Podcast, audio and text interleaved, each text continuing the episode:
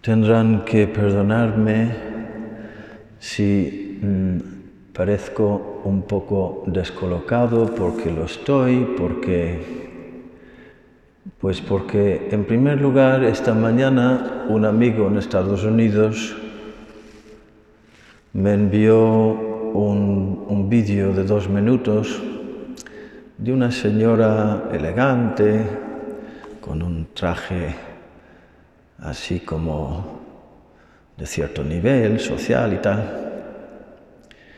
Y empezó con una sonrisa muy amable, muy simpática, pero con ojos muy azules y muy, muy vacíos, diciendo a la cámara, eh, necesitamos em, que te quedes en tu casa un par de semanitas, nada más. Es, es para el bien de todos. Eh, y luego, acto seguido, dice, necesitamos ahora em, que, que cierres tu, tu empresa eh, una temporadita, e, es, es, para el bien de todos. Y con una sonrisa así.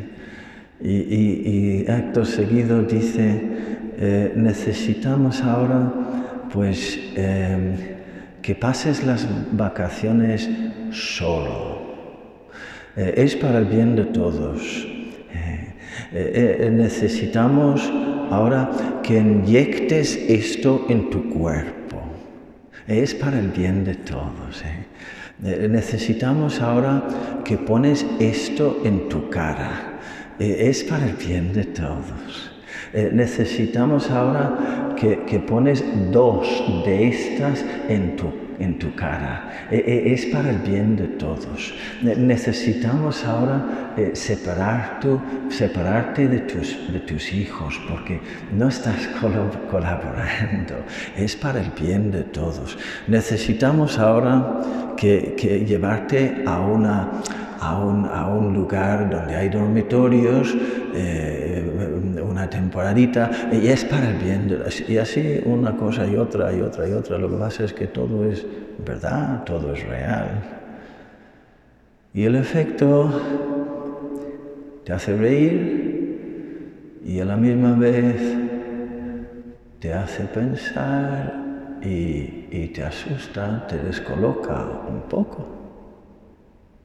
Pero bueno, una cosa más de tantas que hay. Ah, sí, también dijo, necesitamos que dejes de, decir esto, porque, porque ofende a las sensibilidades de algunas personas, ¿vale? Es para el bien de todos. Eh, necesitamos que dejes de hablar de tu fe, ¿sabe usted? Porque a algunos les resulta ofensivo. Es para el bien de todos.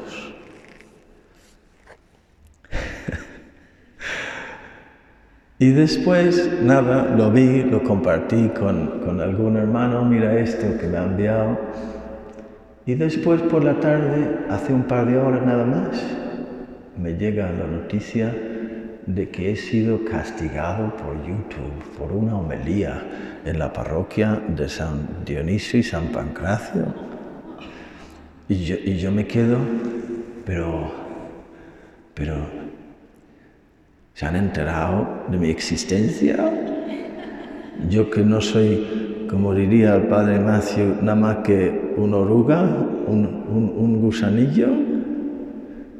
Eh, es que solo es una máquina grande que tienen por ahí, que rastrean tus homilías. Ah, solo es eso. Ah, vale, pues nada, tranquilo. Solo es eso, una máquina.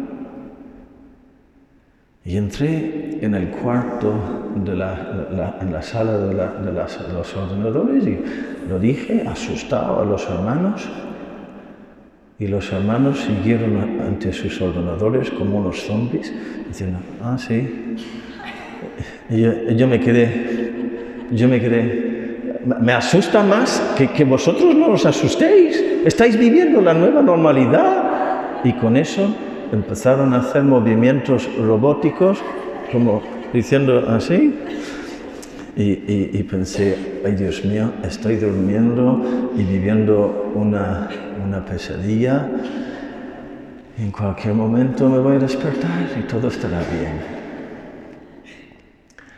Y luego vengo aquí y, y me encuentro con San Juan Bautista en la cárcel, acudiendo a Jesús. Porque esto nos reímos y es una reacción sana y buena, pero no deja de ser una situación que produce espanto y claustrofobia que nos estén controlando y vigilando de esa manera e invadiendo y, decidiendo sobre nuestro derecho a la libertad de pensar, de, de hablar y de hacer preguntas. De hacer preguntas. Prohibido, castigado. Si vuelve a pasar, una semana sin derecho al exceso. Y si vuelve a pasar una tercera vez, borrado para siempre tu canal entero.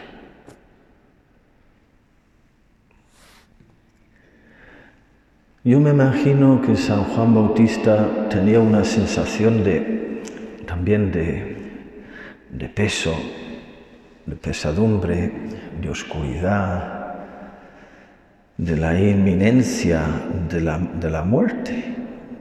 Estaba en medio de la persecución mil veces más que yo, claro, pero no digo yo, sino nosotros todos. Pero lo nuestro tampoco es una cosa de poca importancia. Durante mucho tiempo se decía que, hombre, San Juan Bautista ¿Cómo iba a dudar San Juan Bautista? Eh, un, Rambo de la fe, San Juan Bautista. No, no, no. Lo que él hacía era enviar a sus dos discípulos, pues porque como él era muy humilde y, veía que había llegado su hora y para orientar a sus discípulos, les envió diciendo, eh, pregúntale, ¿eres tú el que ha de venir o tenemos que esperar a otro? Porque él quería que ellos descubrieran lo que él sabía ya, que Jesús es el Mesías, para que le siguieran a él. Lo que pasa es que si fue así, pues Jesús le habrá entendido mal, porque Jesús les da la respuesta y les manda a volver con la respuesta a la pregunta. Jesús tomó la pregunta en serio. Entonces, Jesús se equivocó. Dice el Papa Benedicto XVI que no, que no, que no.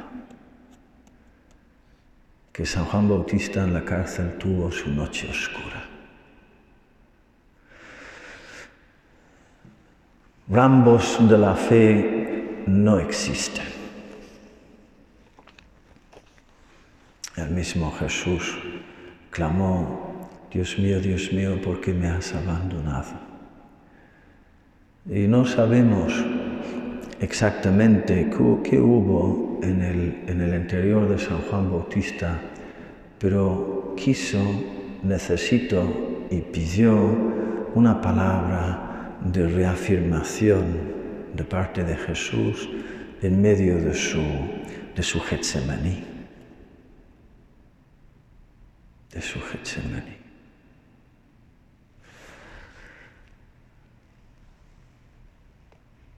Juan el Bautista nos ha mandado a ti para decirte, ¿eres tú o tenemos que esperar a otro? En aquella hora Jesús curó a muchos de enfermedades, achaques y malos espíritus, y a muchos ciegos les otorgó la vista.